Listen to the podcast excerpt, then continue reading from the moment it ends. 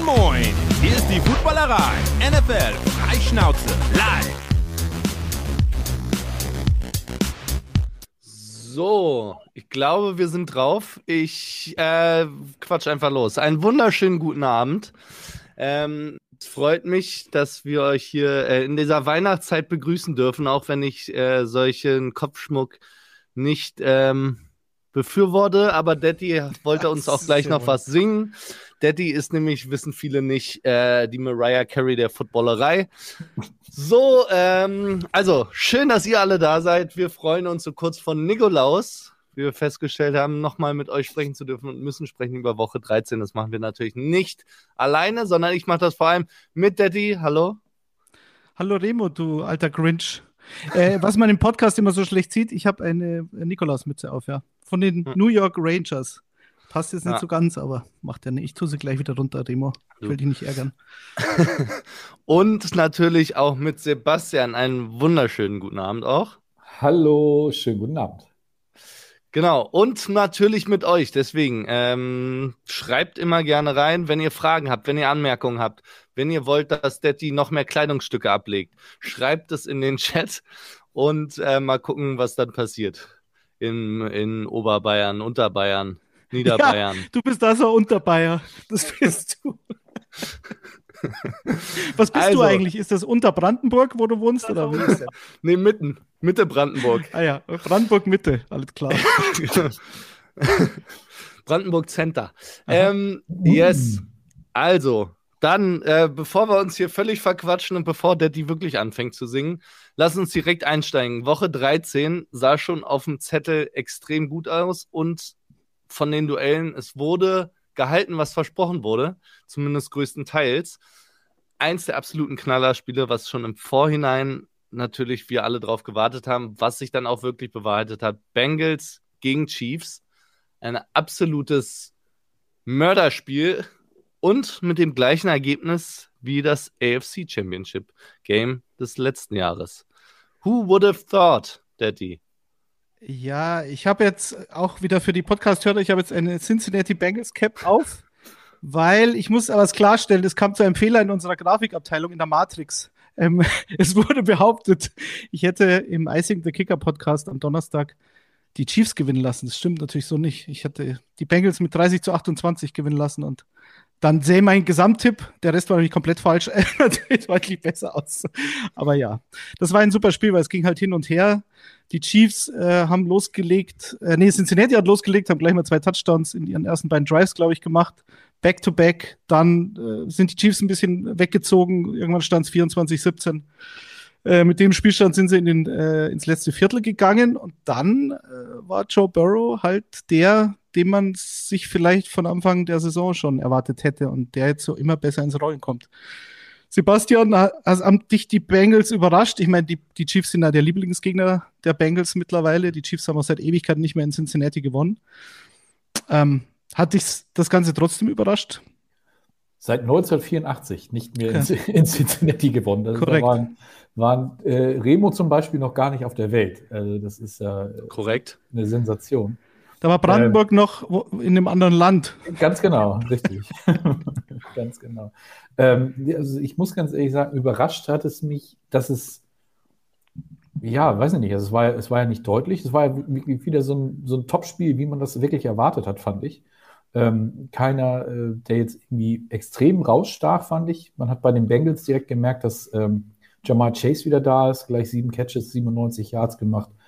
Ähm, dass Mixon nicht gespielt hat, fand ich, ist nicht aufgefallen. Ähm, ja, keine Turnover, außer der, der Fumble von Kelsey, der im Prinzip das Spiel nachher entschieden hat. Und äh, ja, ein absolutes äh, Knallerspiel. Und äh, jetzt steht, stehen die Bengals, ich glaube, 3-0 gegen, gegen Kansas City. Das äh, hört man jetzt auch nicht so oft, dass es bei denen so aussieht, ne? Nee. Also ich fand ähm, wirklich erstaunlich, wie gut Samaji P. Ryan war und ist für mich auch mehr oder weniger der Faktor gewesen, beziehungsweise nicht nur er, eigentlich ähm, Higgins und Chase auch, weil alle irgendwie nochmal nach dem Kontakt den ein oder zwei Yards, die es gebraucht hat, immer nochmal rausgeholt haben, gefühlt. Also sie wurden ja oft ähm, von der Chiefs Defense theoretisch gestoppt und haben sich dann aber noch einmal weitergedreht und es zur Line of, äh, nicht zur Line of Scrimmage, dann zum First Down geschafft. Und ähm, das war am Schluss, glaube ich, das, was das Spiel entschieden hat, weil fairerweise muss man natürlich auch sagen, es wurde durch, du hast ja schon gesagt, durch einen Fumble am Schluss entschieden. Und drei Punkte, wenn der irgendwie in die andere Richtung geht, dann gewinnen die Chiefs gegebenenfalls das Spiel.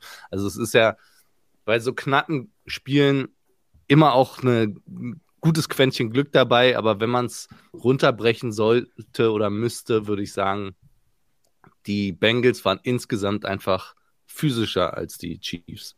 Also in, auf jeder Ebene, sowohl in der Offense als auch in der Defense. Und das gab am Schluss, glaube ich, den, den entscheidenden Unterschied. Also waren schon ein paar, ein paar Momente, finde ich, in dem Spiel dabei. Ich glaube, der, der Drop von Tyler Boyd, als er Kilometer äh, keiner zu sehen war und der allein in der Endzone mhm. oder in die mhm. Endzone marschiert wäre, da dachte ich mir schon, oh oh, gegen die Chiefs darfst du dir sowas eigentlich nicht erlauben. Aber wie du schon sagst, ähm, gut, es gab auch, äh, ich glaube, ein, zwei Drops von, von Waldes Scantling bei den paar wenigen tiefen Dingern, die sie hatten. Äh, ich glaube, zwei hat er dann aber auch gefangen. Das war dann immer in dem Moment, äh, wenn die Bengals sich entschieden haben zu blitzen. Das ist gegen Mahomes wird auch in den nächsten fünf Jahren wahrscheinlich keine gute Idee sein. Mhm. Aber es, also es war nicht so das gleiche Spiel wie jetzt äh, in den Playoffs letztes Jahr, weil da war es ja gerade in der zweiten Halbzeit dann so, dass die dass, dass die Bengals komplett äh, sich auf die Coverage verlassen hatten und das hat komischerweise funktioniert. Das klappt dann aber, glaube ich, auch nur einmal gegen Patrick Mahomes, ihm halt gefühlt da immer fünf Sekunden Zeit zu lassen. Dann nimmt er dich normal dann schon auseinander. Ich glaube, das Geheimnis in dem Spiel in den Playoffs war halt, dass es zur Halbzeit so eine komplette Umstellung gab und man sich halt damit, damit nicht rechnen konnte. Nicht mal Andy Reid. Das Spiel war jetzt schon wieder ein bisschen anders, aber wie Demo sagt, Samaji Pirine, Joe Mixon hat ja gefehlt. Ähm, man hat keinen Unterschied gemerkt und ich glaube über 100 Rushing Yards, auch ein paar wichtige Catches gehabt. Aber für mich jetzt so eigentlich die, der Hauptgrund für diese Siegesserie äh, in Cincinnati ist halt die O-Line. Ich meine, da seit Joe Burrow in der Liga ist, sagt jeder, ihr müsst die O-Line verstärken, ihr müsst die O-Line verstärken. Das haben sie gemacht, hatten aber keinen guten Start zu Beginn. Äh, ich glaube, standen bei 2-3 und haben jetzt halt vier Spiele in Folge gewonnen. Aber der einzige, der da noch übrig ist vom letzten, vom vorletzten Jahr, ist Jonah Williams, der Left Tackle, der auch immer wieder seine Probleme hat, klar. Aber du hast mit Wolson ähm, als Left Guard einen Viertrunden-Rookie. Äh, auch die Guard-Position war letztes Jahr ein Riesenproblem. Center war ein Riesenproblem. Da hast du jetzt Ted Karras, der ist, glaube ich, auch Team-Captain. Das war der, der letzte Woche nach diesem Sieg gegen die Titans äh, vom Feld gegangen ist und FU Tennessee geschrien hat.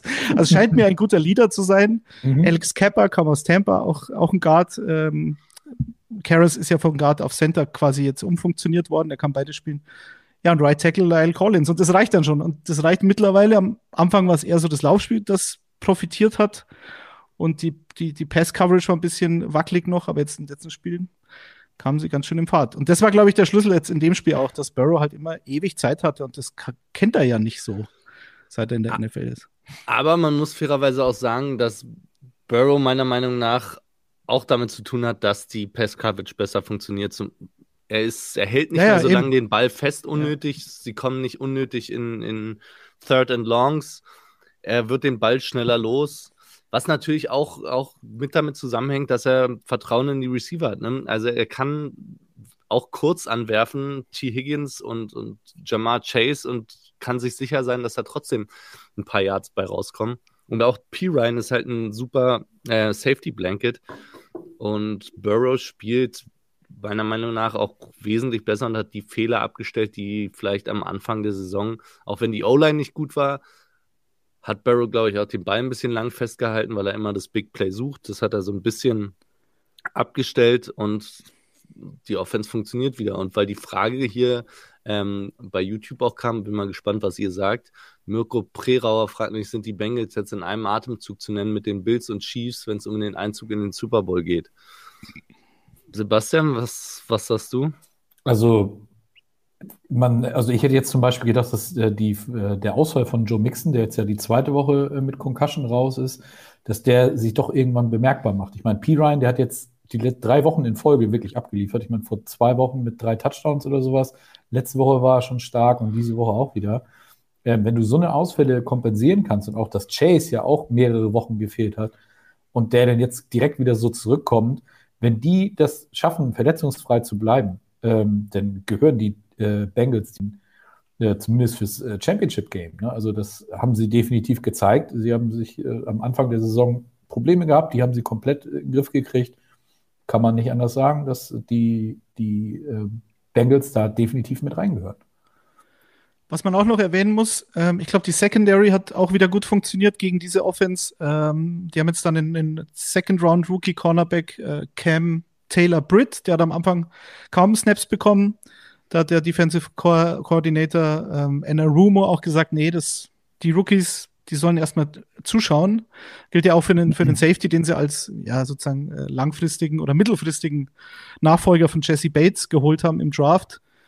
Äh, also, ich sag mal, die sind für die Zukunft eh schon gut aufgestellt, aber ähm, Taylor Britt ist jetzt eigentlich Starter. Dazu Eli Apple, der ja auch immer so eine, so eine Lachnummer auf Twitter ist, mhm. aber gar nicht so schlecht ist meines Erachtens, wie er mal gemacht ja. wird.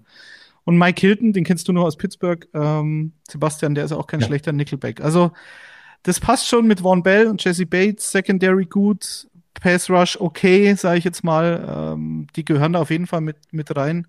Wir haben ja die Sendung Statement Wins oder Statements genannt, weil es halt einige Teams in diesen vielen Spitzenspielen gestern gab, die wirklich ein Statement gesetzt haben. Und da gehören die Bengals dazu.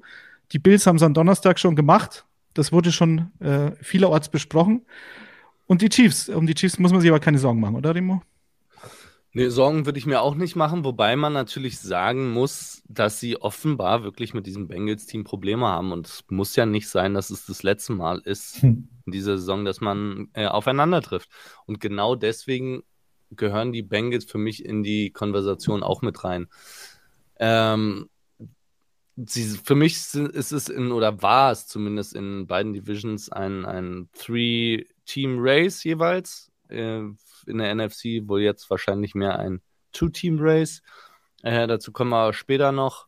Und in der AFC muss man auch sagen, die Bengals spielen jetzt auch in den letzten Wochen einfach so konstant, dass man die auf dem Schimmer muss. Und sowohl die Bills als auch die Chiefs stehen da jetzt nicht groß drüber und man kann nicht sagen, die spielen so konstant immer, dass es keine Chance gibt, dass die Bengals da nicht es wieder schaffen sollten, in den Super Bowl einzuziehen. Also für mich ist die AFC zwischen diesen drei Teams relativ offen und dann kommt aber auch erstmal eine Zeit lang nichts.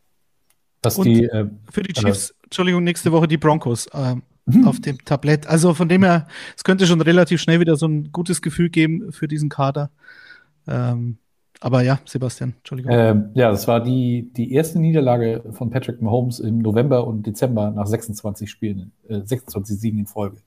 Also das ist schon, das ist, fand ich, als ich das gesehen habe, ja, das ist mal ein Streak gewesen und äh, da kommen die Bengals dann halt um die Ecke und äh, du hast noch was anderes gesagt, Nickelback. Äh, ich möchte bitte nicht über Nickelback sprechen. Also,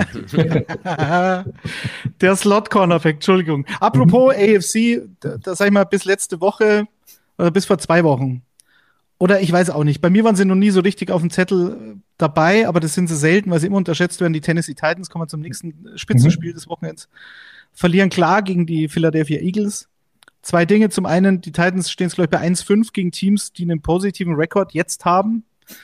Äh, also haben jetzt da auch nicht bewiesen, dass sie ganz oben mitspielen können. Wir sind natürlich vermutlich wieder ein Playoff-Team, klar, weil auch die, der Rest dieser AFC Süd ein bisschen schwächelt, sagen wir es mal so. Aber es war jetzt auch das zweite Spiel in Folge, in, den, äh, in dem Derrick Henry halt so gar nichts gerissen hat. Also letzte Woche 30 Yards, diese Woche 38 Yards. So gewinnt diese Titans Offense nichts. Und wenn dein, dein Rookie in dem Revenge-Game AJ Brown gegen seinen Nachfolger, wenn Traylon Burks halt nach einem Catch, sensationeller Touchdown-Catch, aber dann halt raus ist mit einer Gehirnerschütterung, hm. dann war nichts zu holen, oder?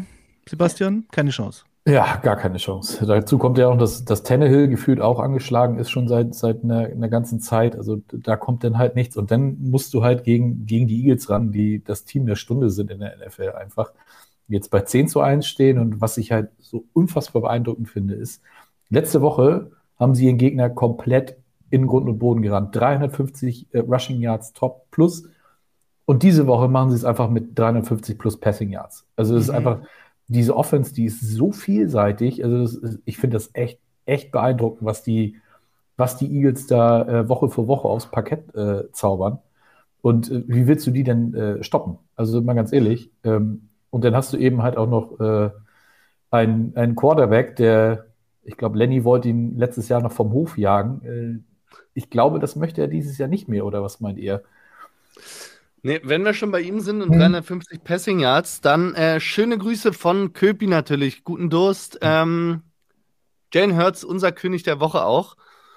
380 Passing Yards, drei Touchdowns, dazu noch ein bisschen gescrambled und ein Rushing Touchdown auch noch. Kann man nicht viel sagen, ehrlicherweise. Kann man nicht war, ein, war ein gutes Spiel, mhm. aber, ja. ja. aber mein König der Woche führt oder mein König des Spiels ist AJ Brown gewesen. Allein für diesen einen Touchdown-Catch, wo ich immer noch nicht verstehe, wie er den gefangen hat. Also, beziehungsweise, wie das, es wäre, als wäre irgendwie das Bild kurz abgeschnitten gewesen gefühlt und dann war er in den Händen von AJ Brown. Er ist gelaufen, war perfekt gedeckt, mehr oder weniger, dreht sich einmal einfach schnell um, zack, nimmt mit, hatten sicher, fertig. Also der war heiß, hat man, glaube ich, auch gesehen. Er war, ich glaube, nach seinem ersten Touchdown war das, als er ähm, da übers Feld marschiert ist und ich glaube, relativ vielen bei den Titans nochmal gesagt hat, äh, was für ein Quatsch das war, dass sie ihn abgegeben haben. Mhm. Und Revenge Game, Hashtag. Ja, der war tatsächlich nicht zu stoppen. Äh, ich finde äh, Jalen Hurts als König der Woche, ich war ein bisschen überrascht in der Vorbesprechung in unserer Redaktionssitzung, die mhm. natürlich nur aus einer WhatsApp-Gruppe besteht. muss man ehrlich sagen. Ähm, da haben wir natürlich schon so uns ausgetauscht und dann Jalen Hurts, ja klar, dann denke ich mir, ja gut, aber der war doch bestimmt schon dreimal diese Saison. König der Woche, nee, war er, war er gar nicht. AJ Brown, glaube ich, und Devonta Smith jeweils auch schon mal einmal, aber Jalen Hurts nicht. Der hat sich schon verdient. Für mich, also Patrick Mahomes, klar, eigentlich, wenn man wenn man es realistisch sieht und das äh, Bengals-Spiel mal ausnimmt, aber das musste ja anscheinend äh, immer 2022 bei ihm.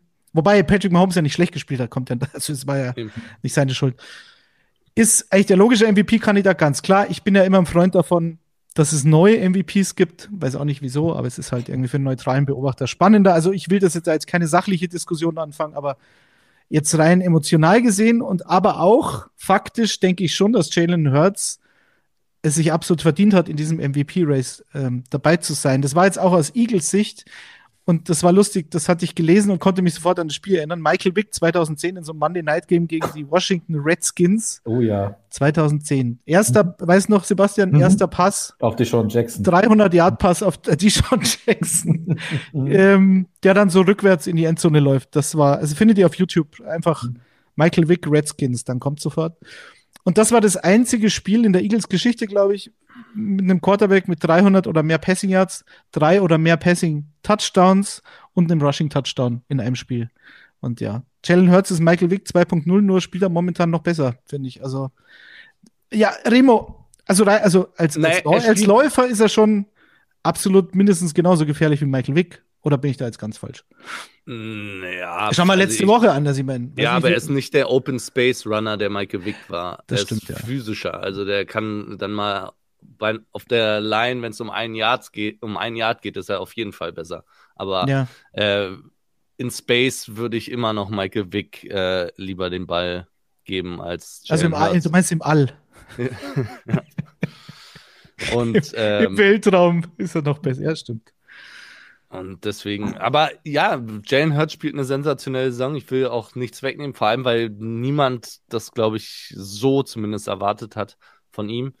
Ähm, von daher verdient er König der Woche. Wenn er nicht MVP wird, dann immerhin kriegt er von uns eine kleine eine Flasche Köpi ja. als Erinnerung, die er sich ins, ins Regal stellen kann. Carsten König Pilsener nach äh, Pennsylvania, please. Äh, Martha Munkel auf YouTube schreibt, aber dann doch bitte Justin Jefferson. Weder Tour noch Hertz oder Allen sind wirklich ein MVP.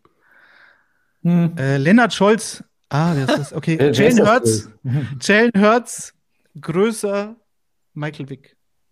Also so. besser. Er meint besser. Ja. ja, ich weiß auch nicht. Also, ich meine, das Spiel hat sich verändert und damals, damals in den 2010ern, als Vic ja zu den Eagles kam, nachdem er in Atlanta schon eine Karriere hatte, dann doch ähm, Hundekämpfe, sollte man auch nochmal erwähnen. Also Michael Vick wird jetzt auch ähm, in, in einem sehr guten Licht gesehen, aber was der da veranstaltet hat, ist halt auch unter aller Sau gewesen.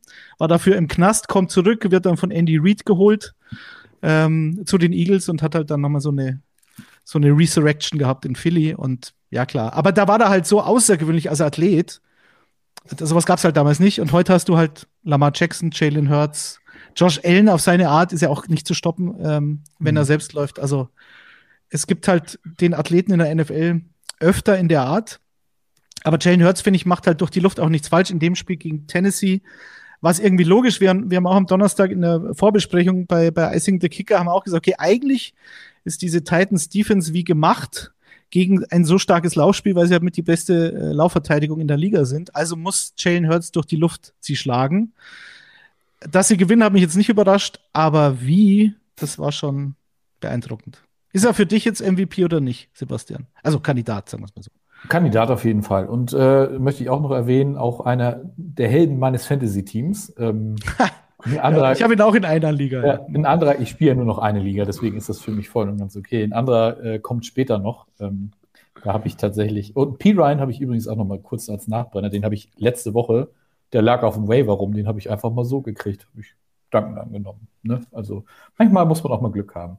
Nee, und äh, Jalen Hurts, wie gesagt, äh, ganz starke Performance, hat mir, hat mir letzte Woche schon sehr gut gefallen und diese Woche denn, ich finde halt wirklich faszinierend, dass letzte Woche äh, im, im, Running Game und diese Woche im Passing Game, das ist echt ein, ein komplettes Paket. Das, äh, und äh, an den Eagles musste halt auch erstmal vorbeikommen dann in, in der NFC. Äh, Randall Cunningham wird mhm. noch erwähnt, natürlich auch der Lester Paul, also nicht Lester wie Lester Schwester, sondern mhm. Lester Paul hat natürlich vollkommen recht. Aber wie gesagt, es gab halt früher einfach sehr selten diese, diese Einhörner äh, auf Quarterback, die halt beides können. Und Steve Young war auch so einer sonst. Ne? Natürlich, ne? ja. Also mittlerweile ist es halt deutlich häufiger, aber das ja. ist halt der Lauf der Zeit. Lennart äh, hat jetzt hier eine MVP-Diskussion auf YouTube. Das ist nicht überraschend. Die wird auch noch ein bisschen äh, so weitergehen, glaube ich. Äh, kommen wir zum nächsten Spiel. Ähm, yes. Cowboys, Cowboys gegen Colts. Also apropos ja. Statements. Mhm. Das ja. jetzt Dallas gegen Indianapolis gewinnt, ist jetzt keine Überraschung. Aber wie? Es stand Ende drittes Viertel 21 zu 19 für, für die Cowboys. Und Ende des letzten Viertels dann 54 zu 19, also 33 Punkte am Stück. Ich gehe jetzt mal davon aus, habt ihr es live gesehen, habt ihr es euch in der, im Real Life angeschaut? Also im letzten ja. Viertel, gefühlt jeder Pass von Indy war dann Fumble, eine Interception, Touchdown, das war unfassbar. Also sowas habe ich selten gesehen. Wahnsinn. Ja. Auch ein sogenanntes Revenge-Game, ne? Für Malik Hooker in diesem Fall. Ja, ja, ja. ja. Fumble Recover, Touchdown. Natürlich. Der natürlich. hat natürlich auch nochmal äh, ordentlich zugeschlagen da gegen die Colts. Also, puh. Ja, Statement Win alleine, weil sie es natürlich, also wenn du 50 Dinger machst, dann ähm, das machst du in der NFL nicht allzu häufig. Aber was vor dem, vor dem Spiel war natürlich niemand irgendwie groß dabei, glaube ich, auf die Colts zu setzen. Dass die Cowboys um den NFC-Sieg spielen werden, ähm, waren sich quasi alle einig vor dem Spiel und ich glaube, daran hat sich nichts geändert. Was nochmal interessant war, ist, dass das Laufspiel der Cowboys natürlich auch ähm, brutal funktioniert hat. Und Tony Pollard ist einfach echt saustark auch. Und ähm, glaube aber tatsächlich auch, bevor es jetzt wieder eine Diskussion kommt, ob der, weil er hat wieder weniger Touches gehabt als Zeke Elliott.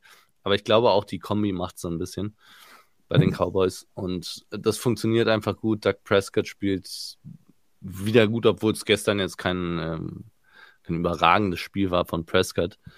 Äh, aber die Offense ist ähnlich wie bei den Eagles, ist schwer zu stoppen. Äh, die Defense vor allem. Die Defense. Also der, also ja. dieser, dieser, der Unterschied zu früher. Zum einen ist es ja so, dass, glaube ich, immer noch äh, Mike McCarthy und diese Cowboys und Jerry Jones und, und dieses ganze Gedöns, die Cowboys werden ja schon mal per se nie ernst genommen, weil man immer davon ausgeht, selbst wenn die Saison mal einigermaßen läuft, spätestens in den Playoffs werden sie sich dann wieder verabschieden. Aber die Cowboys, also ich sehe die Eagles tatsächlich in der gleichen Division, aber sonst sehe ich wenig Teams, die so, ähm, so ausgeglichen und so komplett sind wie Dallas momentan. Also wenn man jetzt mal nur das Team in einem Vakuum sozusagen betrachtet, das Team hat eigentlich keine Schwächen. Die einzige Schwäche, die ich im Moment vielleicht sehe, ist der, die zweite Cornerback-Position. Ähm, weiß ich, Anthony Brown, der sowieso schon immer so ein bisschen in der Kritik stand, gestern dann die Achillessehne wohl gerissen hat. Und jetzt wird es halt ein bisschen, ein bisschen dünn. Sie haben halt ähm, Äh, Daron Bland, der gestern zwei Interceptions fängt, aber auch nicht, also den gibt es auch schon ein bisschen länger in der NFL und Calvin Joseph braucht auch noch ein bisschen Zeit, glaube ich, aber der könnte halt tatsächlich dann Starter werden gegenüber von Trevor Dix. Und bei Dix ist es ja ähnlich, wie man jetzt die Cowboys generell nicht so ernst nimmt. Da sagt auch jeder, naja, komm, das ist ja so, der geht immer aufs Big Play und ähm, finde ich aber dieses Jahr nicht so. Also ich finde, dieses Jahr ist er echt, echt stark und es ist kein Zufall, dass Michael Pittman gar nichts gemacht hat gestern, dass Justin Jefferson nichts gemacht hat ähm, in dem Spiel gegen die Vikings, dass auch die Cowboys klar gewonnen haben. 40 zu 3. Also ich meine, was musst du noch tun, um ernst genommen zu werden? Also, wie seht ihr denn die Cowboys? Ich, ich habe die voll auf dem Zettel in der Muss, NFC. Muss man haben, absolut. Mhm. Ne? Sehe ich ganz genauso. Und ich finde das halt auch, was du auch angesprochen hast, du, die sind halt so vielseitig, wenn man sich mal die, die Zahlen anguckt. Ne? Tony Pollard, 91 Rushing Yards, ähm, denn äh, zwei Touchdowns dazu, Zeke Elliott 77 Rushing Yards, ein Touchdown und bei den, bei den Receivern ja genauso. CD Lamb, da sticht keiner richtig raus. Gallup mit zwei Touchdowns, äh, weniger Yards und sowas alles. Also Aber der ist wieder zurück. Ja. Das war ganz wichtig, dass er wieder Auf kommt. Auf jeden Fall. Ne? Die, können, die können das wirklich alles gut verteilen. Ne? Und dann kannst du dir es eben auch erlauben, dass von, vom Tident, ich sag mal, relativ wenig kommt. Ich meine, das ist ja in der Liga im Moment irgendwie fast überall so, dass die Titans äh, deutlich ruhiger sind, als man das in den Jahren davor noch kannte. Aber Dallas äh, ist es wirklich ein sehr, sehr gutes Gesamtpaket da. Die Defense, äh, die fand ich vorher schon stark, aber jetzt musst du auch, seit Prescott wieder da ist, die Offense auch noch wieder deutlich ernster nehmen. Und ich weiß noch, wie wir vor ein paar Wochen irgendwie sagten, ja, Cooper Rush braucht äh, Dak Prescott da überhaupt zurückkommen. Also da redet, glaube ich, jetzt auch kein Mensch mehr drüber. Ja, ähm, gut. Und das ist ja klar. Aber ähm, ja, das, äh, ich bin immer noch fasziniert, was in der NFC East abgeht. Ne? Wie gesagt, die Jahre darüber vorher immer kaputt gelacht. Und jetzt sind sie auf einmal wieder wirklich die stärkste Division im Football. Also das ist schon, schon echt heftig. Ja. Aber zum wichtigsten was, Spiel der NFC ist, kommen wir zum Schluss nur. Ist um richtig. Das zu spoilern, ja. Ähm, was natürlich man sagen muss und was, glaube ich, vor der Saison auch nicht viele auf dem Schirm haben, mich inkludiert. Also, ich glaube, die Diskussion war ja immer, es läuft über die AFC. Egal welches Team sich in der AFC durchsetzt, sollte absoluter Super Bowl-Favorit sein. So war es vor der Saison, so hieß es auch lange Phasen während der Saison glaube, mittlerweile haben die Eagles als auch die Cowboys gezeigt, dass sie mindestens im gleichen Atemzug genannt werden müssen, wie dann auch die Bills und Chiefs, die man vor der Saison schon auf dem Zettel hatte. Und beide Teams spielen, wie du gesagt hast, die sind einfach wahrscheinlich so gut und ausgeglichen besetzt wie kein anderes Team in der, in der Liga. Klar, die Bills haben Josh Allen als X-Faktor und die Chiefs haben Mahomes. Das geht meiner Meinung nach beiden NFC-Teams noch ein bisschen ab. Diesen einen Faktor auf Quarterback haben sie meiner Meinung nach beide nicht, aber beide Quarterbacks, auch nicht falsch verstehen, sind äh, Top 10 Quarterbacks der Liga aktuell. Und das Team drumherum, sowohl als bei den Eagles als auch bei den Cowboys, ist, finde ich, äh, kompletter sogar noch als ähm, die beiden oder die AFC Super Bowl-Kandidaten. Äh, BK oder BK schreibt auf YouTube, ich glaube, dass OBJ diese Woche unterschreibt. Und jetzt kommen wir zur großen Frage in Dallas. Also, wenn ich Jerry Jones so einschätze, wie ich ihn jetzt auch schon seit 20 Jahren einschätzen kann, dann ist er da, dem, da schwillt ihm das Hörnchen, wenn er sich vorstellt, dass OBJ in Dallas Cowboy wird. Also, das wird passen wie die Faust aufs Auge. Dieser Spielertyp ich habe von diesen Gerüchten mit den Giants, wobei er hat sie ja besucht, offensichtlich. Ähm, also es gibt auch Bild, Videobeweis, dass er in hm. New York bei den Giants war. Aber ich weiß nicht genau. Mh, mm, ja, äh, was ich von dem jetzt halten soll, weiß ich nicht. Also äh, keine gute Idee, eine alte Beziehung wieder aufzufrischen, meines Erachtens. Und wenn OBJ das macht, was er letztes Jahr bei den Rams gemacht hat, dann will er halt zu einem Contender und will noch mal einen Ring. So, und ich glaube, da hat er die Chance am größten, entweder bei den Cowboys oder bei den Bills. Die sind ja auch noch in der Verlosung. Äh, hier werden die Chiefs noch genannt, aber weiß ich nicht. Keine Ahnung. Die haben jetzt Darius Tony sich noch geholt. Der ist überraschenderweise natürlich wieder verletzt. Äh, die könnten halt so wie das Kaninchen aus dem Hut dann springen und OBJ präsentieren. Wer, was glaubt ihr, Sebastian, wohin geht er denn jetzt dann demnächst? Und ist er in Dallas, und das ist die Frage, überhaupt notwendig? Weil jetzt ist Michael Gallup anscheinend wieder topfit, fängt zwei Touchdowns, CD Lamb wird immer besser Und Brown, Noah Brown hast du ja auch noch als klassischen Nummer 3 Receiver. Also, also ich könnte mir den, also er passt, er wird halt nach Dallas passen, ne? Das ist, wie du schon sagst, das ist so ein, so ein klassischer Jerry Jones-Move, der hat da Bock drauf. Ähm, der ist auch der Einzige, der seinem, seinem Running Back noch so viel Geld bezahlt und äh, das würde halt auf jeden Fall passen. Und äh, mal ganz ehrlich, das haben die Rams letztes Jahr gezeigt. Es, es schadet nicht, in der Offense mehr als genug Waffen zu haben. Ne? Und äh, von daher, wenn er halt dann eben nur äh, bei, bei Third Down oder sowas irgendeine so Security-Option wird, das, äh, das würde auf jeden Fall gut passen. Ähm, ich, und man muss sich auch nichts vormachen. In, in, in Western New York ist es kalt. Äh, in Dallas, da spielt er in der Turnhalle und äh, ich glaube, dann, dann wird es wohl eher äh, Jerry World werden, wo er dann bald zu sehen sein wird. Äh, übrigens noch ganz kurz, äh, es wurde angemerkt, dass Daron Bland, weil ich gesagt habe, der ist ja auch schon länger in der Liga, den habe ich glaube ich verwechselt, der ist tatsächlich ein, ein Fünftrunden-Rookie. Vielen Dank hm. für die Info, das stimmt, und hatte zwei Picks. Mace Windu, danke dafür. Ich glaube, ich habe ihn mit Calvin Joseph äh, verwechselt, der war letztes Jahr ein Rookie und ist eben auch Cornerback. Also einer von den beiden äh, Youngstern muss es dann, glaube ich, richten bei den Cowboys. Schauen wir mal. Aber nur so viel dazu noch. Remo, man hört dich nicht. Ah, hört man ihn? So, jetzt wieder. Ah, jetzt. Ah. Ich habe das Mikrofon ausgemacht, weil ich mich schnauben musste. Das wollte hm. ich euch. Ähm, Dem läuft die, der Rotz die Nase auf, sagt man bei uns. Ähm, bei mir läuft es aber nicht nauf. Bei mir läuft Nunter. Nunter. Nunter. Nunter. ähm, genau, aber Arne Dübel schreibt noch Kansas mit schwächelndem Smith Schuster, angeschlagener Kelsey. Er tippt auf Kansas. Also ich gehe davon aus, dass er meint, dass OBJ zu Kansas geht. Ich glaube auch, der geht zu den Cowboys, weil einfach Jerry ihm wahrscheinlich ein Angebot machen wird, was er nicht ausschlagen kann. Und ja, also klar, Titelchancen hat er bei beiden Teams. Aber OBJ bei Americas Team macht für das mich passt zu, doch. zu mhm. viel Sinn eben. Und ich glaube auch, wie Sebastian gesagt hat, du kannst nicht zu viel Waffen haben. Du, wir wissen auch, kann sich sofort jemand verletzen. Gallup kann sich wieder verletzen. Was machen die Cowboys, wenn CD Lamb sich verletzt? Dann sieht es schon alles gar nicht mehr so prickelnd aus. Deswegen eine Waffe da noch zu integrieren, die ja auch nicht unbedingt sofort ähm, 50, 60, 70 Yards pro Spiel machen muss, sondern halt ab und zu eingebaut werden kann, um dann in den, um den, in den Playoffs dann fit zu sein, um da nochmal einfach Defensiven vor größere Probleme zu stellen, ist, glaube ich, das A und O. Und deswegen, glaube ich, wird er bei den Cowboys landen. Florian so. Zimmer schreibt, warum redet man überhaupt über OBJ, der ist maximal ein durchschnittlicher Receiver Nummer 2?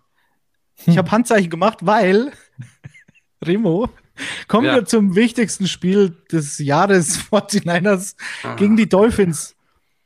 Ja. Wieder Spitzenspiel, wieder Statement bin. Diesmal von den 49ers. Die 49ers haben aber ein, vielleicht ein kleines Problem und da gibt es Gerüchte und da kommen wir gleich drauf. Vielleicht erstmal zu den Dolphins. Tua Tango Valor und die Offense, äh, ja, ob es die beste der Liga ist, wage ich jetzt zu bezweifeln, aber zumindest die mit dem besten Flow in den letzten Wochen, mit zwei überragenden Receivern mit einem Quarterback, der in einem System spielt, wie ja auch Shanahan in, in, in San Francisco ein System implementiert hat, das offensichtlich auch sehr Quarterback-freundlich ist, sagen wir es mal so. Das gleiche hast du in Miami, deswegen war Tour für mich jetzt nie ein seriöser MVP-Kandidat, aber er hat schon wirklich gut gespielt und hat jetzt aber das Problem gehabt, dass er in eine Kreissäge gelaufen ist, die 49ers Defense heißt. Vielleicht Sebastian. Mhm. Ähm, warst du überrascht, dass da so wenig kam dann letztlich und dass die 49ers Defense da so ein Statement abgegeben hat gestern? Äh, äh, ja, besonders nachdem es so losging, wie es eben losgegangen ist. Ne? Das ist gleich First Play von Tour auf äh, den ehemaligen 49er Sherfield mit dieser langen Bombe da. Also da hast du gleich gedacht, oh, okay, jetzt geht es hier aber richtig rund. Und dann haben sich die, die 49ers aber gefangen und mhm. ähm, haben dann eben auch das durchgezogen, was sie in den letzten Wochen ausgezeichnet hatten, dass sie eine bärenstarke Defense ge gespielt haben und dass sie eine Offense dann eben auch mit äh, Jimmy G, der ja auch öfters gescholten wurde, ähm, durchaus zu Punkten gekommen sind, weil auch die, die Defense von Miami ist jetzt nicht äh, die schlechteste gewesen. Ähm, das fand ich schon, schon sehr beeindruckend. Und äh, Miami ist immerhin das erste Team, das nach vier Spielen in Folge ohne Touchdown oder ohne Punkte äh, mal wieder äh, gegen die 49ers in der zweiten Halbzeit gescored hat, auch wenn es nur ein Touchdown gewesen ist und im Endeffekt hat es ja nicht gereicht. Aber ähm, das war schon, das war ein schönes Spiel. Also war, war sehr gut unterhaltsam. Und äh, irgendwann, dass Tour auch mal wieder ein schlechteres Spiel hat. Also ich will jetzt nicht sagen, dass es grottenschlecht gewesen ist, aber gut, zwei Picks gehabt. Aber gegen diese Defense, da darfst du halt leider auch mal schlecht aussehen. Ne? Genau. Also Tour 18 von 33, am Schluss mit 295 Yards sieht es gar nicht so schlecht aus, aber da waren halt äh, zwei lange Dinger dabei. Mhm. Und die Completion Percentage ist halt, muss man fairerweise auch sagen, Tour hat einiges verworfen, hat seine Receiver nicht getroffen. Und ein Großteil aber, warum das so war, muss man, glaube ich, der, der 49ers Defense zuschreiben, die ihn so unter Druck gesetzt hat, wie das wahrscheinlich bisher in dieser Saison keine Defense gemacht hat. Und wenn Tour, Achtung, Phrasenschwein, äh, genug Druck bekommt, dann ist mit der Accuracy auf einmal auch nicht mehr so weit her. Ja, also ich glaube, der durch die Tour Mitte ist doch das Phrasenschwein. Bei Brady, ja. das wäre es ja. Aber bei Tour ist tatsächlich der größte Unterschied von äh, Clean Pocket, glaube ich, wo er halt dann auf einmal einer der besten Quarterbacks der Liga ist, weil er so akkurat ist und den Ball so schnell los wird, vor allem in der Offense mit den Receivern, zu er kriegt jetzt dauerhaft immer Druck und ähm, dann lässt die Accuracy bei ihm extrem nach. Also es ist wirklich auffällig, wie viel schlechter er under Pressure ist, als wenn er keinen Druck kriegt. Und da muss man auch fairerweise mal sagen, weil, weil er den Ball halt normalerweise so früh los wird, kommen Defensiven gar nicht dazu, genug Druck aufzubauen. Aber die 49ers Defense ist schon ganz besonders äh, lecker diese Saison, muss man sagen. Also, was Bosa da gestern veranstaltet hat, Halleluja, mein lieber Schwan. Aber. Und Fred Warner sowieso Keyplayer Nummer eins, weil der sorgt dafür, dass äh, das ganz viel nicht geht. Der deckt ja alles gleichzeitig ab. Der ist überall der Mann. Der ist unglaublich. Ja, der ist poly, ganz schön polyvalent. Ja. würde, man, würde man sagen. Nee, also zum einen Fred Warner hast du recht, weil dadurch äh, war es für Tour relativ schwierig, sag ich mal, diese Mitte, diese Intermediärrouten durch die Mitte halt zu treffen. Und zwar sehr schnell, wie du sagst. Tour wird, wird den Ball extrem schnell los im, im Liga-Vergleich, genauso natürlich wie, wie Jimmy G oder äh, Insert 49ers Quarterback. Das ist, glaube ich, fast egal. Das ist dieses System halt einfach. Der Unterschied zwischen den beiden Systemen ist bei Shanahan hast du wahnsinnig viele Yards after the catch. Damit, da haben sie natürlich mit Debo und Brandon Ayuk genau die richtigen Spieler dafür. Bei Mike McDaniel ist es ein bisschen anders. Tour wird den Ball auch sehr schnell los, geht aber relativ tief, also deutlich tiefer als jetzt der Quarterback in der 49ers Offense. Wird sich vielleicht Weil Waddle und Hill einfach relativ schnell, relativ Na, das, es war ja, es war ja genau, es stimmt, aber es ja. war in der Offseason ja das, das Narrativ, ah, was wollen sie mit Hill und was wollen sie mit Waddle? Mhm. Ähm, die machen nur Yards after the catch, weil das muss ja so laufen wie bei den 49ers, weil McDaniel ja aus San Francisco kommt. Ganz so ist es nicht, ist schon ein anderes System, aber im Prinzip war natürlich die 49ers Defense da äh, sowieso schon mal eine Herausforderung mit Fred Warner, weil der halt so ein guter Coverage-Linebacker ist. Und wie es auch schon angemerkt wurde, natürlich, es haben beide Offensive Tackles gefehlt bei den Dolphins. Das macht das Leben natürlich nicht leichter gegen so einen Pass Rush. Was mich jetzt interessiert in San Francisco, nicht das große Thema, zu dem wir gleich kommen, aber äh, ich finde, sie sind in der Secondary auch überraschend gut, wenn man bedenkt, dass da schon wieder so viele Leute verletzt sind und Jason Verrett wieder ausgefallen ist zum zehnten Mal gefühlt und wahrscheinlich nie wiederkommt. Aber ist die Miko Ryan so ein guter Defensive Coordinator? Ja, ist er. okay. Aber ich finde, das ist fast seine größte Leistung, dass er aus dieser Secondary, dass er die nicht zu einer Schwäche des Teams äh, werden lässt, sozusagen. Ja, aber also wenn der nicht mehrere Head-Coaching-Angebote kriegt, weiß ich auch nicht. Also ja, ja, es, gut, es ist ja, aber es ist ja Tatsache, dass der jetzt wieder mit einer Secondary, die wieder Verletzungsprobleme hat und die schon vor der Saison auch wieder als Schwachpunkt des Teams ausgemacht wird, dass die so spielt. Auch das Scheme, was er jetzt äh, gespielt hat gegen, gegen die Dolphins, wo ganz oft Cornerbacks an der Line of Scrimmage auch waren, um halt direkt irgendwie Kontakt aufzubauen mit, mit Hill, mit Waddle ähm, hat sich bisher keiner getraut, weil wenn du den Kontakt nicht kriegst und die direkt irgendwie von ihrer Route abbringst, dann sind die halt ganz schnell mal 50 Yards downfield und dann bist du am Arsch. aber ähm, Demico Ryans unglaubliches, äh, unglaubliche Saison von dem Mann und ich, ich hoffe, dass man den irgendwie halten kann. Ich befürchte fast nicht. Es ist halt die Frage, so, äh, am besten wäre es wahrscheinlich, er bleibt einfach Defensive Coordinator. Auf der anderen Seite, wenn jemand Head Coach wird und eher von der defensiveren Seite kommt, sprich Beispiel Robert Sala, ähm, kann es natürlich funktionieren. Es kann auch funktionieren, wenn offensiv-minded Coach, sprich Brian Dable, dann Head Coach wird. Also es hängt halt einfach vom Typ ab. Und wir in unserem Wohnzimmer können es halt nicht beurteilen, wie jemand in Interviews auftritt, ob er ein Leader of Man ist oder halt nicht. So, also ob Ryans bleibt, weiß ich nicht. Die größere Frage, und jetzt kommen wir zum Quarterback-Problem. Frage, slash, ist es eins? Sebastian, vielleicht mhm. fasst du mal zusammen, was da passiert ist. Brock Purdy, wer ist das und warum war der gestern so gut, wenn man bedenkt, dass er relativ spät gedraftet worden ist?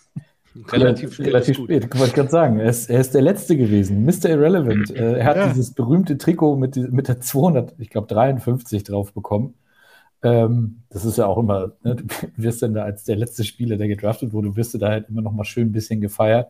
Ja, und der musste dann halt rein, nachdem Jimmy G sich verletzt hat, äh, hat sich den Fuß gebrochen. Äh, Saison ist beendet, damit ist der zweite Quarterback der 49ers raus. Und ähm, apropos raus, äh, ein anderer Quarterback auf der anderen Seite des Landes hat nämlich um seine Entlassung gebeten.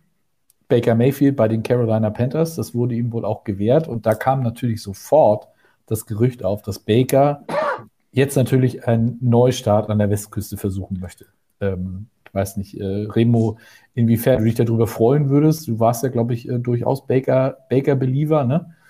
Ähm, ich, äh, ja, also um dann gleich mit der Tür ins Haus zu fallen, aber Ja, Baker bei den 49ers, insgesamt egal, wer, welche Option es jetzt gibt bei den 49ers, das ist natürlich eine absolute Scheißsituation, mhm. weil, wie schon angesprochen, es waren für mich ein Three-Team-Race in der NFC, die 49ers, so wie sie gespielt haben, auch wie die Defense wieder gespielt hat und auch wie die Offense funktioniert hat, auch sogar mit äh, Purdy, zeigt ja eigentlich, dass die, die 49ers auf jeden Fall im NFC-Rennen dabei waren.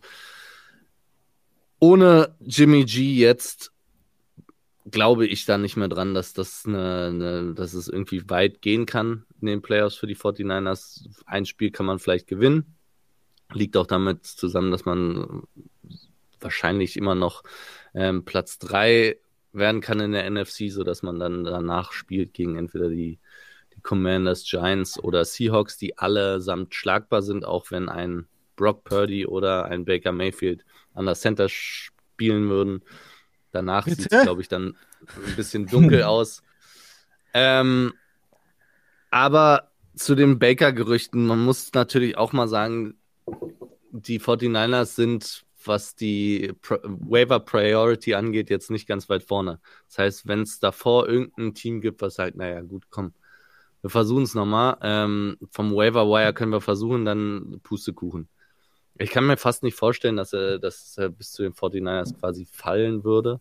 Äh, wenn doch, sollten sie ihn picken, einfach vom Waiver picken, einfach weil du nicht weiter spielen kannst in, und, und auch eine Postseason gehen kannst mit Brock Purdy und äh, wen haben sie?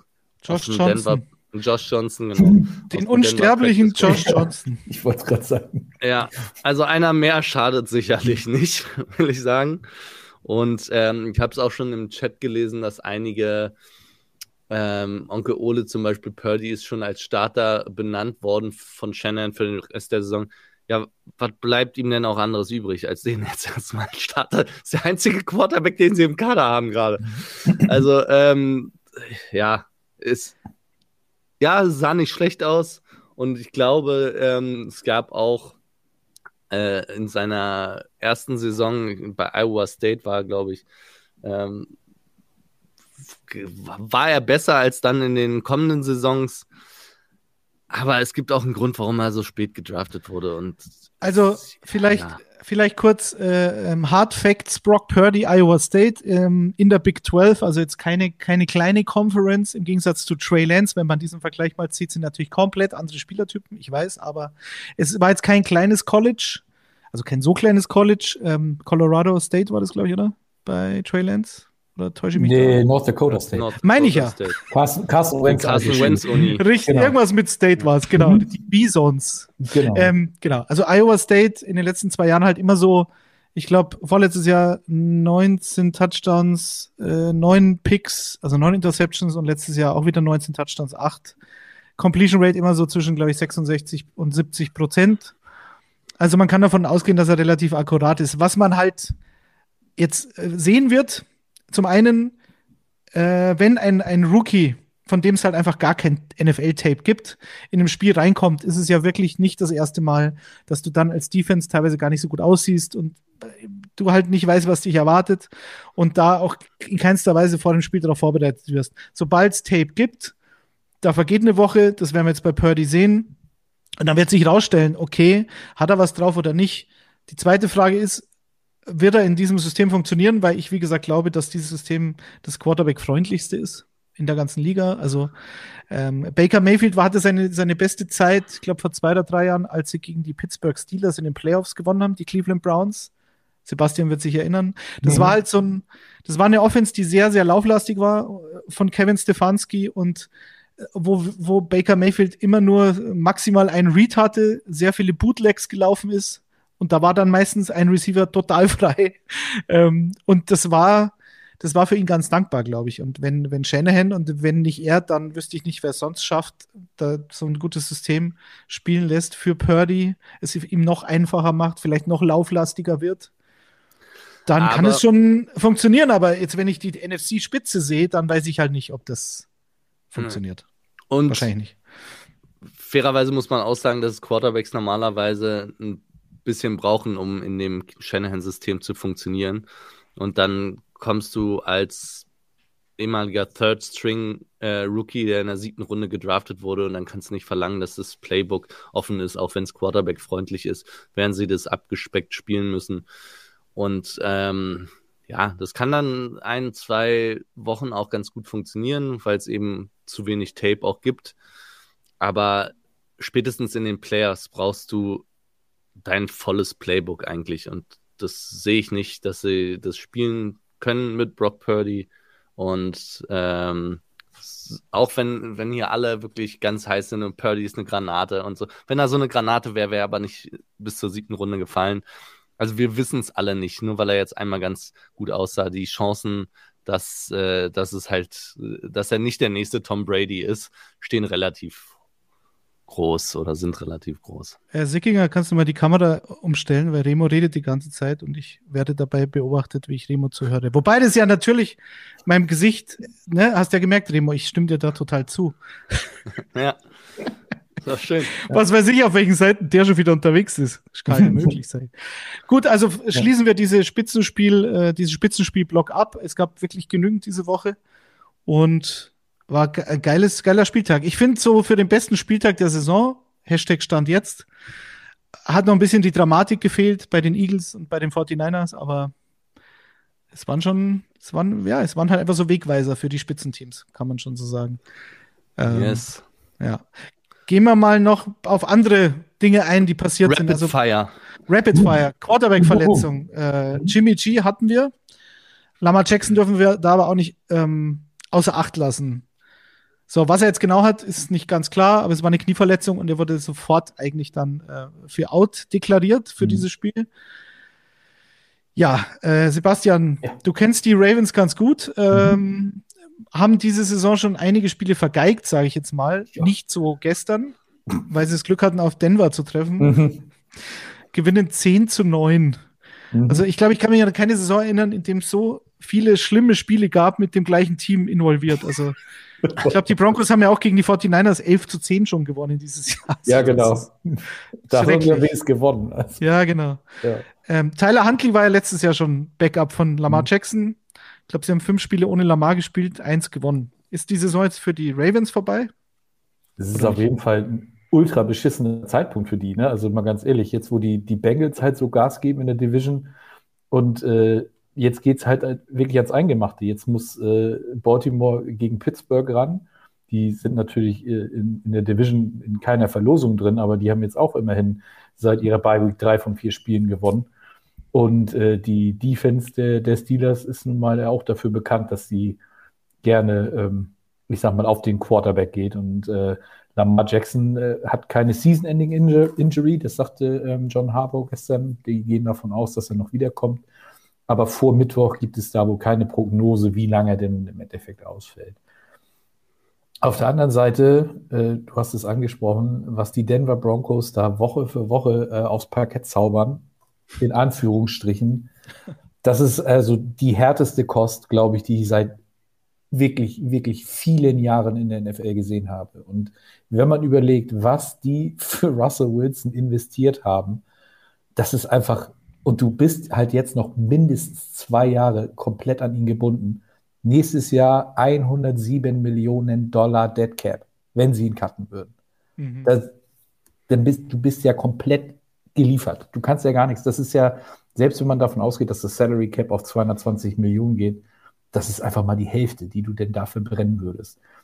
Das heißt, für mich die einzige Lösung, die Denver da tatsächlich angehen kann, ist, du musst ganz dringend deinen Headcoach rausschmeißen. Das, äh, Nathaniel Hackett empfiehlt sich da wirklich überhaupt nicht für mehr und dann hoffen, dass du irgendwie mit dem First Rounder, den du von Miami bekommen hast, für, ähm, für Bradley Chubb, dass du denn da äh, in der Offense ein bisschen was zusammenbasteln kannst, weil also das, was Wilson, er gestern zwar, ich sag mal, was seine Completion Rate angeht, sah das gut aus, aber alles andere, oh, bitte nicht. Bitte nicht. Es ist, ich bin völlig, völlig fassungslos, was das für eine Saison ist von Russell Wilson. Also, hm. Ähm, es gab ja schon zwei Möglichkeiten. Eine davon war aber sehr unwahrscheinlich. Also, dass wirklich Russell Wilson äh, guckt ist, dass er die Kritikpunkte in Seattle waren ja immer, okay, warum kassiert er so viele Sacks? Weil er halt den Ball zu lange hält, weil er hinter dieser O-Line rumrennt wie ein Huhn ohne Kopf. Das habe ich oft genug äh, gesagt. Mhm. Und dann natürlich die O-Line nicht weiß, was in ihrem Rücken passiert und dann halt schlechter aussieht, als sie vielleicht wäre. Weil du und, und damit halt zu viele Sex kassierst und aber alles, die ganze Kritik, die O-Line abbekommt. Aber jetzt in Denver ist es ja nicht das, das Hauptproblem, sondern dass die den Ball nicht bewegen können. Und sie haben ja den Panikmodus schon eingeschalten vor ein paar Wochen, als äh, äh, Nathaniel Hackett verstanden hat, okay, als Head Coach gleichzeitig Playcaller zu sein. Ich meine, okay, Justin Reed und Sean McVay schaffen es auch, aber ähm, das ist vielleicht als Rookie-Head Coach keine so gute Idee. Und hat es halt abgegeben, aber lustigerweise nicht an seinen Offensive Coordinator, sondern an den Quarterback-Coach Clint Kubiak, mhm. der letztes Jahr der Playcaller bei den Vikings war und das zumindest schon mal gemacht hat. Aber es ist halt nicht besser geworden. Und wie du schon sagst, also die, die haben jetzt 14 Punkte pro Spiel macht diese Offense. Und muss ich schauen hier, die letzten zehn Jahre das erste Team, das unter 14 Punkte pro Spiel macht. Und das war das zehnte Spiel in dieser Saison mit einem oder keinem Touchdown in der Offense. Also, ich habe keine Ahnung. Und jetzt, klar, hast du jetzt gestern Cortland Sutton verloren, der auch zu den besseren Receivern in der Liga zählt. Jerry Judy war ein bisschen verletzt, ein paar Spiele, war gestern wieder da. Aber das ist ja, Wahnsinn. Natürlich hast du Javonte Williams verloren, super Running Back, aber mh, mm, das sollte schon zu ersetzen sein, dass ich mehr als 14 Punkte pro Spiel mache. Remo, hast du eine Erklärung als alter Russell Wilson-Fanboy?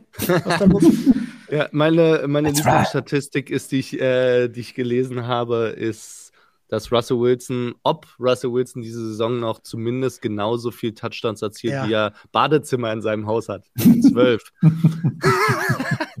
Fand ich sehr gut. Ja, ja. Ähm, und damit ist eigentlich nur uh, Let's Ride. Let's Ride. ja, damit ist alles gesagt zu dem Thema. Mhm. Über die Broncos wird oft gesprochen. Ähm, mhm. Sorry an alle Nicht-Broncos-Fans. Aber das ist, sowas habe ich selten erlebt, dass, dass eine Saison so, dass so ein Trade auch so dermaßen ja. schief geht, offensichtlich, und es keine rationale Erklärung dafür gibt. Ja. Weil, wie gesagt, Play Calling, okay, vielleicht ist das das Hauptproblem. Dann mache ich den Quarterback-Coach, ist ja auch wieder ein Bonus für Russell Wilson, zu sagen, mhm. hey, der verbringt so viel Zeit mit dir persönlich, dann macht ihr beiden das und ich halte mich raus. Aber es ist auch, das funktioniert auch nicht. Ähm, KevKev999 schreibt, mal bist du der Hund, mal bist du der Baum. Die Broncos sind nur der Baum. Äh, ja, in diesem Sinne, ganz eindeutig. Der Hund in diesem Bildnis sind die Detroit Lions in den letzten Wochen und vor allen Dingen diese Offensive.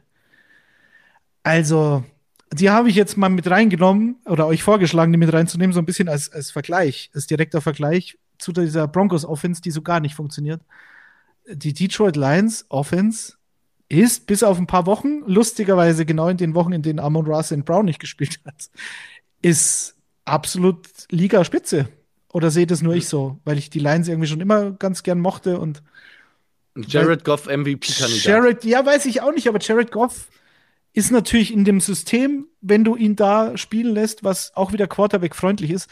Aber ich finde diese Offense auch so kreativ. An der Goal-Line, Laufspiel absolut nicht zu stoppen. Jamal Williams macht wahrscheinlich 25 Touchdowns dieses Jahr. Aber das hat ja einen Grund. Und also Ben Johnson, der Offensive Coordinator, apropos Head Coach Kandidaten, ist, glaube ich, ein heißer nächstes Jahr, weil das ist schon echt krass, oder? Was sagt ihr da zu den Lions?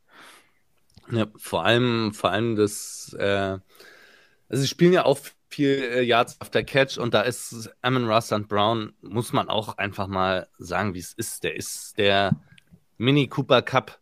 Also ohne den funktioniert die Offense nicht. Und ja. er ist der Schlüssel für diese Offense und der spielt seine Rolle sensationell. Also sowohl physisch extrem stark, als auch schnell, als auch sichere Hände. Alles, was sie sich, glaube ich, erträumt haben, als sie ihn gepickt haben, äh, bewahrheitet sich bei ihm. Und der ist der MVP dieser Offense.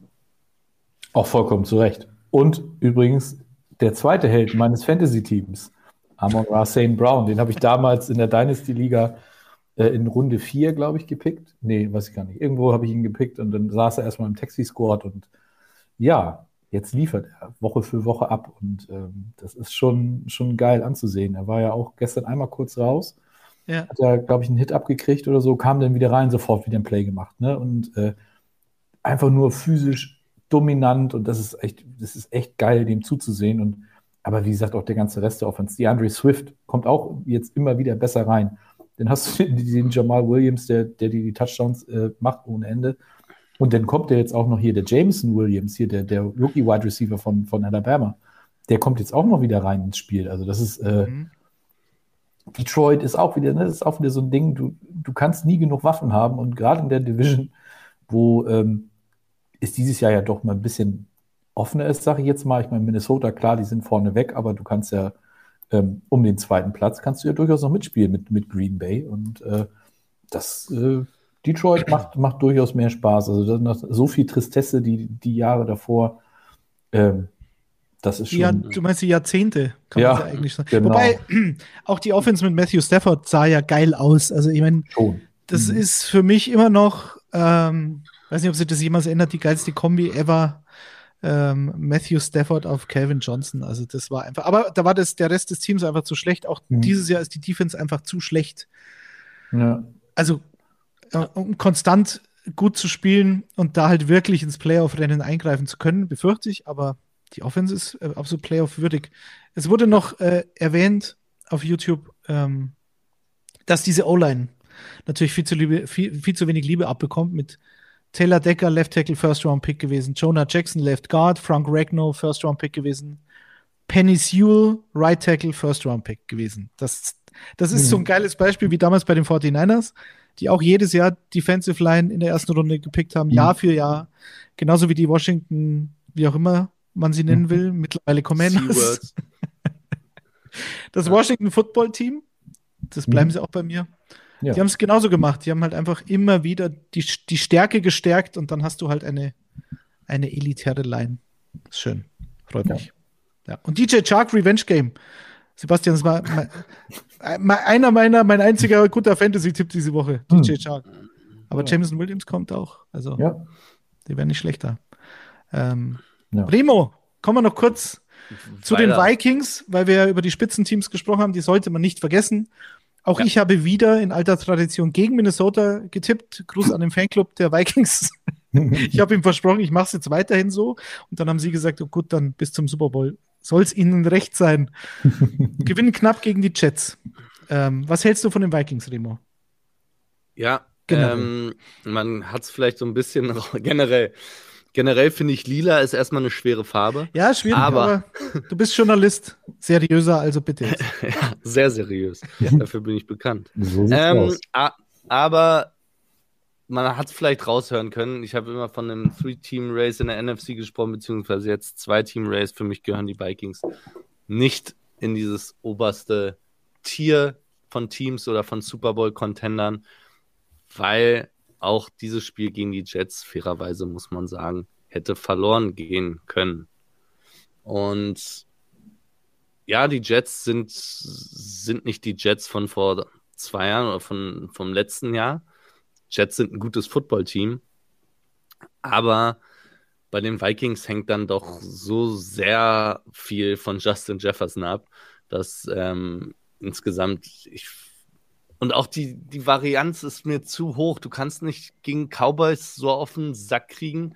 Und du kannst auch nicht, auch das sage ich jede Woche, du kannst nicht jedes Spiel mit einem One-Score gewinnen. Irgendwann. Doch, können sie. Irgendwann wird ein Cointoss ja. nicht in deine Richtung gehen und irgendwann wird ein Referee dann auch äh, kein unnecessary Roughness pfeifen bei einem ganz normalen Tackle gegen Justin Jefferson. Und irgendwann fällt ein Fumble dann in die falsche Richtung. Es ist, es ist das Gesetz der NFL, dass das sehr, sehr, sehr, sehr, sehr unwahrscheinlich ist, dass sich dieses Glück, was sie auch haben, sorry, Vikings-Fans, aber da ist auch bei One-Score-Games ist immer Glück dabei und es war bisher immer den Vikings Hold diese Saison und ich sehe das nicht, dass es sich durchziehen kann. Vor allem dann gegen Competition, wenn es dann in die Playoffs geht. Dass die Vikings die Division gewinnen, darüber müssen wir, glaube ich, seit Wochen nicht reden. Äh, wie oft haben die Vikings mit einem One-Score-Unterschied gewonnen, Sebastian? Neunmal. Neunmal. Neunmal. Mhm. Das ist das meist, das meiste Mal, das öfteste Mal, das, am öftesten ich, mein Gott, was ist los? Äh, in, seit 1940 in den ersten zwölf Spielen neunmal mit einem Score-Unterschied zu ja. gewinnen. Vor allem von und, zehn Siegen, ne? Also das, ja, ja, ja. auch so absurd. Echt. Und die Seahawks haben es 2019 auch geschafft. Hm. Weiß aber gar nicht mehr, was am Ende in der Saison rauskam. Aber man muss auch sagen, Remo, das schon. Also jetzt auch wieder gegen die Jets. Die Vikings haben ja schon 20-3, glaube ich, geführt. Also mhm es ist ja nicht so, dass das immer bis zum Ende knapp wäre oder die Vikings irgendwie immer aufholen müssten, sondern ganz im Gegenteil. Also die Vikings führen eigentlich oft klar, vergeigen es dann und gewinnen dann zum Schluss doch. Also das finde ich zeugt schon auch von Qualität. Sebastian, was mir Sorge macht, ist aber auch keine Überraschung, haben wir auch schon öfter besprochen. Die Vikings, glaube ich, von den Total Yards äh, eigentlich so im letzten Drittel der Liga, die Defense, mhm. die sie zulassen, aber halt was das sowohl den Winning Record betrifft, als auch halt dann den, die Scoring Defense sozusagen, also was am Ende jetzt sie dann an Punkten zulassen. Da sind sie halt besser. Ist das so die klassische Band Don't Break Defense? Wenn die genau. in dem Lexikon steht, da ist, ist, die Vikings Defense 2022. Genau, da findest du das Bild von denen. Das, ja. das denke ich auch. Ne? Das ist, wollte ich auch gerade sagen, das ist genau dieses klassische Ding. Du lässt zwar was zu, aber dann eben nicht die, die, die großen Scores. Ne? Wenn du dann eben die Leute beim Field Goal hältst oder sowas, dann ist das ja auch okay. Aber das Ding gestern, das war ja auch wieder so ein Spiel mit zwei komplett unterschiedlichen Halbzeiten. Die Jets ja in Halbzeit 1 komplett Katastrophe gewesen. Die waren ja irgendwo ganz woanders. Und dann kommt Robert Sala halt in der, in der Halbzeit und macht dann ein Adjustment. Und dann ist es tatsächlich so, kommt es bis zum letzten, äh, bis zum letzten Spiel, äh, bis zum letzten Play, wo die, wo die Jets das Ding durchaus noch hätten gewinnen können.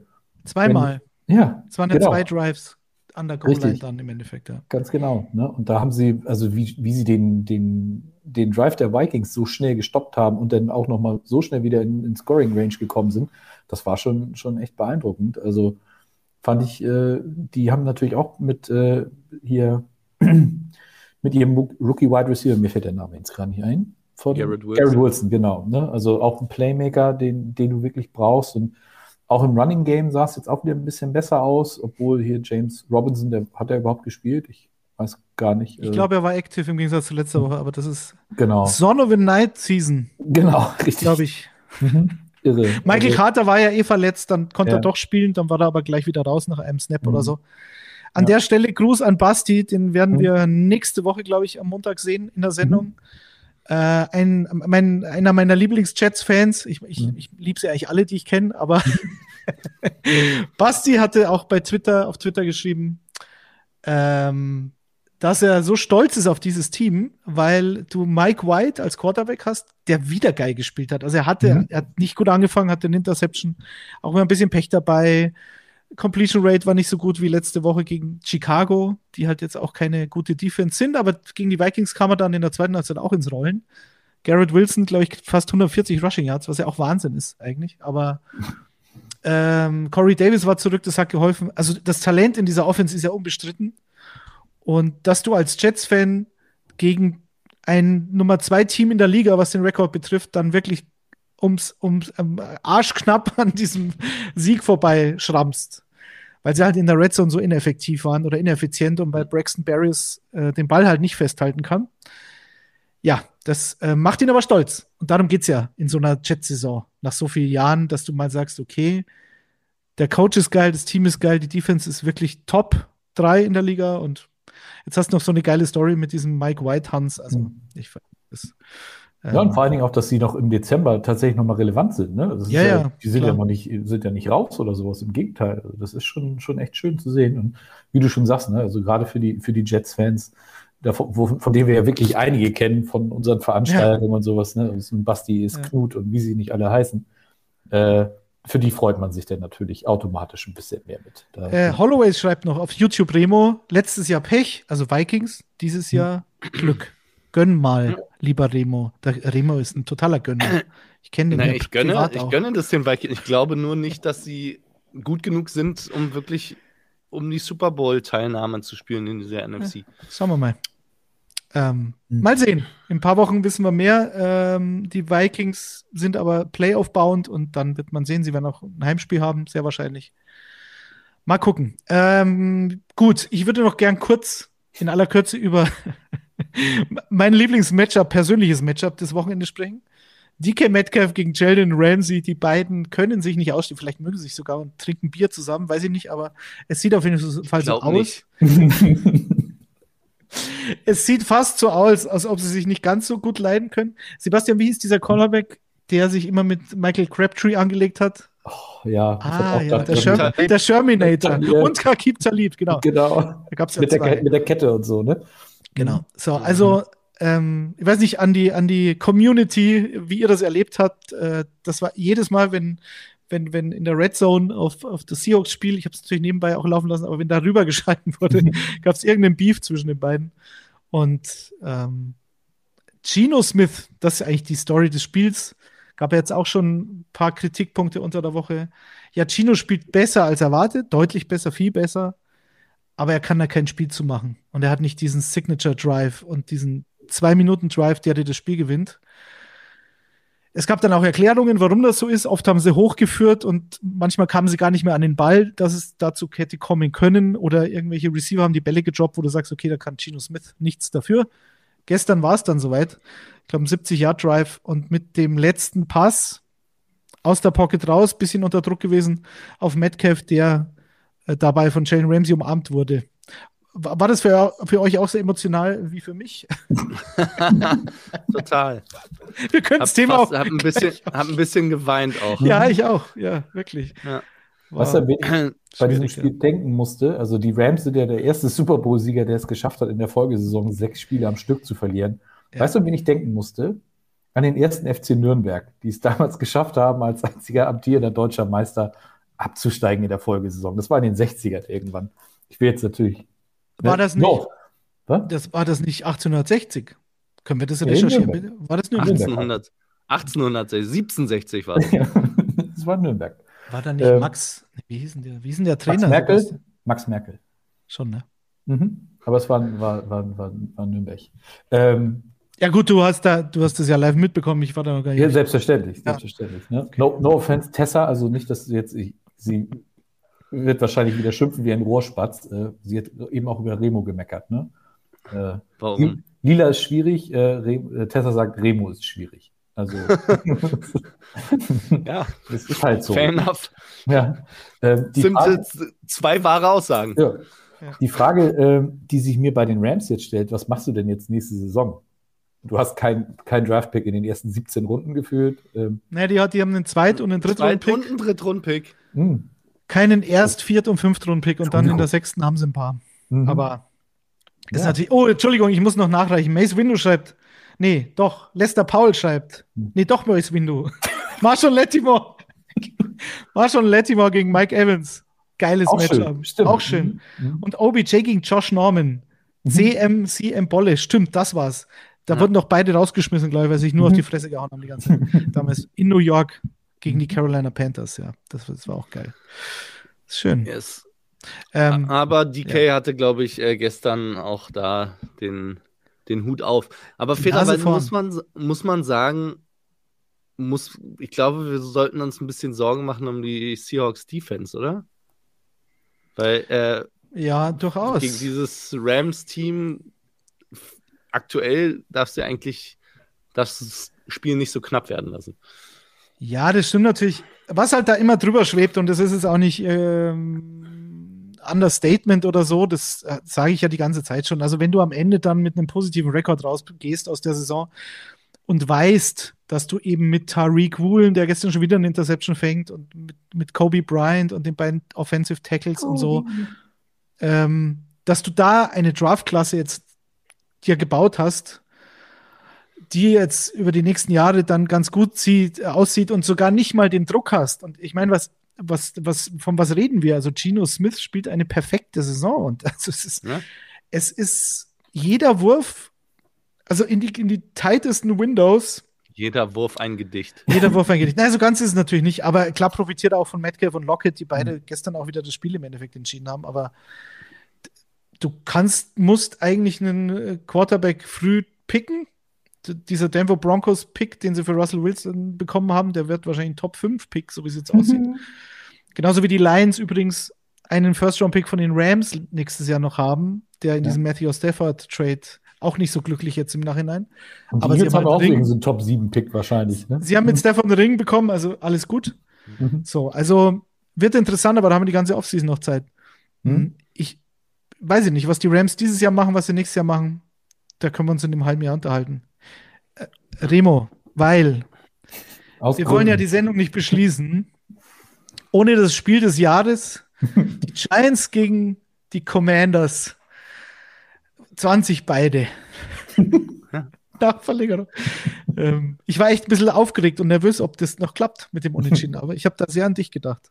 Ich auch. Ich Mhm. war auch nervös. Hatte mich richtig gefesselt, das Spiel noch. Ja, Also es hatte ja wirklich alles, das Spiel. Es hatte Drama, es hatte Punkte, es hatte äh, Fehler, hatte Big Plays und es hatte ein Unentschieden am Schluss. Alles, was Alles man drin. sich wünscht. Ja. Ja, und was, äh, was das Ganze so, so extra, ein bisschen extra besonders macht, ist natürlich die Konstellation, dass die in zwei Wochen ja schon wieder gegeneinander spielen Mhm. und die Commanders jetzt aber eine Bye-Week haben, während die Giants, die armen Säue, äh, leider zu den Eagles müssen. Ist natürlich äh, andere Vorzeichen. Also ich würde lieber eine Woche Beine hochlegen und ein bisschen Cryo-Chamber machen, als mich von den Eagles vermöbeln zu lassen. Aber so ist es nun mal. Ähm, und die, die kämpfen ja tatsächlich auch extrem um einen Playoff-Platz am Schluss. Also, wie gesagt, drei Teams eigentlich um die verbleibenden zwei Plätze. Commanders, Giants, Seahawks. Wenn die Seahawks äh, so weiterspielen, dann ist vielleicht ein Platz da und den anderen betteln dann diese beiden Teams gegeneinander aus. Ich war überrascht von den Giants, dass sie das durchgezogen haben. Ich bin schwer davon ausgegangen, dass die Commanders das Spiel gewinnen, ähm, weil die Giants auch einfach zu verletzt sind. Ähm, Saquon Barkley sah, sieht seit Wochen nicht mehr so richtig spritzig aus. Und Ja. am Ja. Anfang der Saison war der halt die komplette Offense der Giants. Und Wobei du halt auch nicht vergessen darfst, wenn du, und das ist bei Derrick Henry, glaube ich, auch passiert, wenn du halt so offensichtlich nur einen wirklichen Difference Maker hast in der Offense, dann spiele ich das halt dann auch dementsprechend. Und ähm, vor Darius Slayton, der aber jetzt in den letzten Wochen sehr auffällige Spiele hatte, was, glaube ich, daran liegt, dass er halt oft eins gegen eins dann im Main-Coverage ist, weil ein, zumindest einer der beiden Safeties dann immer ähm, in die Box zu Saquon sich gesellt und er dadurch halt es deutlich schwerer hat. Also das ist vielleicht auch so eine Anpassung der, der gegnerischen Defensive-Koordinatoren, wie auch immer. Aber es ist zu wenig Talent. Das ist natürlich dann im Endeffekt die Quintessenz, dass die Giants mit einem Nummer 1 Receiver Darius Slayton und Hodgins, der gestern hat ja nicht sogar zwei Touchdowns gefangen oder einen, keine Ahnung, nein. ein, ja, ähm, natürlich sind die alle verletzt oder, oder Kenny Golladay Mysterium, keine Ahnung, was da passiert ist, aber wir werden es nie erfahren wahrscheinlich. Giants weiß ich nicht. Die haben wahrscheinlich überperformt und die, die Commanders haben jetzt einen Lauf gehabt. Ob es am Ende für beide reicht, wage ich jetzt auch zu bezweifeln. Sebastian, glaubst du, einer Mhm. von den beiden oder beide kommen in die Playoffs? Ja, einen von beiden kann ich mir tatsächlich gut vorstellen. Äh, ist für mich im Moment so ein Coinflip. Ne? Das äh, kommt dann natürlich darauf an. Bei den Commanders ist jetzt Cole Holcomb äh, komplett raus für die Saison. Das war der Leading Tackler letztes Jahr noch. Der fehlt aber gefühlt schon, schon über die halbe Saison. Das äh, ist natürlich bitter und muss dann, da kommt es natürlich auch darauf ein, wie das mit Taylor Heineke weitergeht. Ne? Das ist halt so ein, so ein Hui- oder Pfui-Ding mit ihm. Ähm, ich meine, den Drive, den er dann da noch zum Ende des Spiels äh, hingezaubert hat, um das Spiel überhaupt noch auszugleichen und in die Verlängerung zu bringen, das war schon wieder aller Ehren wert. Aber davor hat er sich ja quasi von äh, Kevin Thibodeau, dem First-Round-Pick der Giants, immer gerne mal umarmen lassen, das eine oder andere Mal. Das Ja. hat ja so fast so ein bisschen Lawrence Taylor-Vibes. Ähm, besonders nämlich. Ja, mit dem Trikot halt, ne? Ja, genau. Ja, Dieses geil. wunderschöne Throwback-Jersey. Ja. Ähm, sogar de, das Spielfeld so angemalt, wunderbar, hat mir richtig gut gefallen. Das war für mich das Highlight des Spiels. Richtig gutes Zeug, wird Deichkind sagen. Richtig Hm. gutes Zeug. Musste richtig lange suchen für. ja, Remo. Ähm, äh, der Vorhang fällt. Es war eine schöne Ja. Sendung mit euch. Oder hast du noch irgendetwas? Musst du noch irgendwas Na- loswerden? Naja, wir können noch einmal aufmerksam machen. Also, Ja, was natürlich. für ein besseres Timing, als äh, nach, dem, nach dem Unentschieden über so ein, so ein Schmankerl zu sprechen, dass wir nochmal über ein äh, textiles Schmankerl sprechen. Nämlich äh, unsere neue Signature-Linie. Alle drei schon hier. ja. Das hat der Ist, Sicklinger äh, auch super so. platziert, dass ich Mhm. zwischen euch in hellblau sitze und ihr, das ist schon.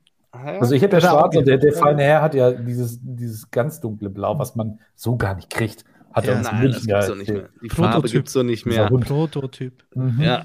Ähm, aber trotzdem, diese Farbe gibt's nicht, aber ganz viele andere Farben. Äh, es ist mein Lieblingspulli bei uns, muss ich ehrlicherweise so sagen. Wir haben auch das Frühstücksei jetzt auf dem Shirt als Druck. Auch da mal reingucken. Wir haben immer noch ein paar ähm, Motive noch reduziert. Schaut rein, ähm, macht voll da. Bis Weihnachten sind die Dinger noch da. Sag nochmal schnell: shop.footballerei.de shop.footballerei.de. für den Hat der- Podcast. hat der hat auch eingeblendet. eingeblendet. Aber das sieht man im Jawohl. Podcast immer nicht. Das ist Das, das ist korrekt. ja, und ansonsten äh, sehen und hören wir uns die Woche bei äh, jeglichen Formaten, allem, was wir, ich komme schon gar nicht mehr hinterher. Also, Ich weiß auch nicht. Ah. Keine Quittung, wa? Ja. er folgt uns einfach dann und auf Klingel, Genau. diese Klingel und dann Genau. Glocke. Entschuldigung. Glocke. Glocke aktivieren, dann kriegt ihr das auch mit, ganz genau. Und Bewertung Yes. da lassen, wenn ihr es noch nicht Bewertung. Ne? Sechs Sterne von fünf und sowas. Mindestens. Haut raus. Okay. Freut uns. genau.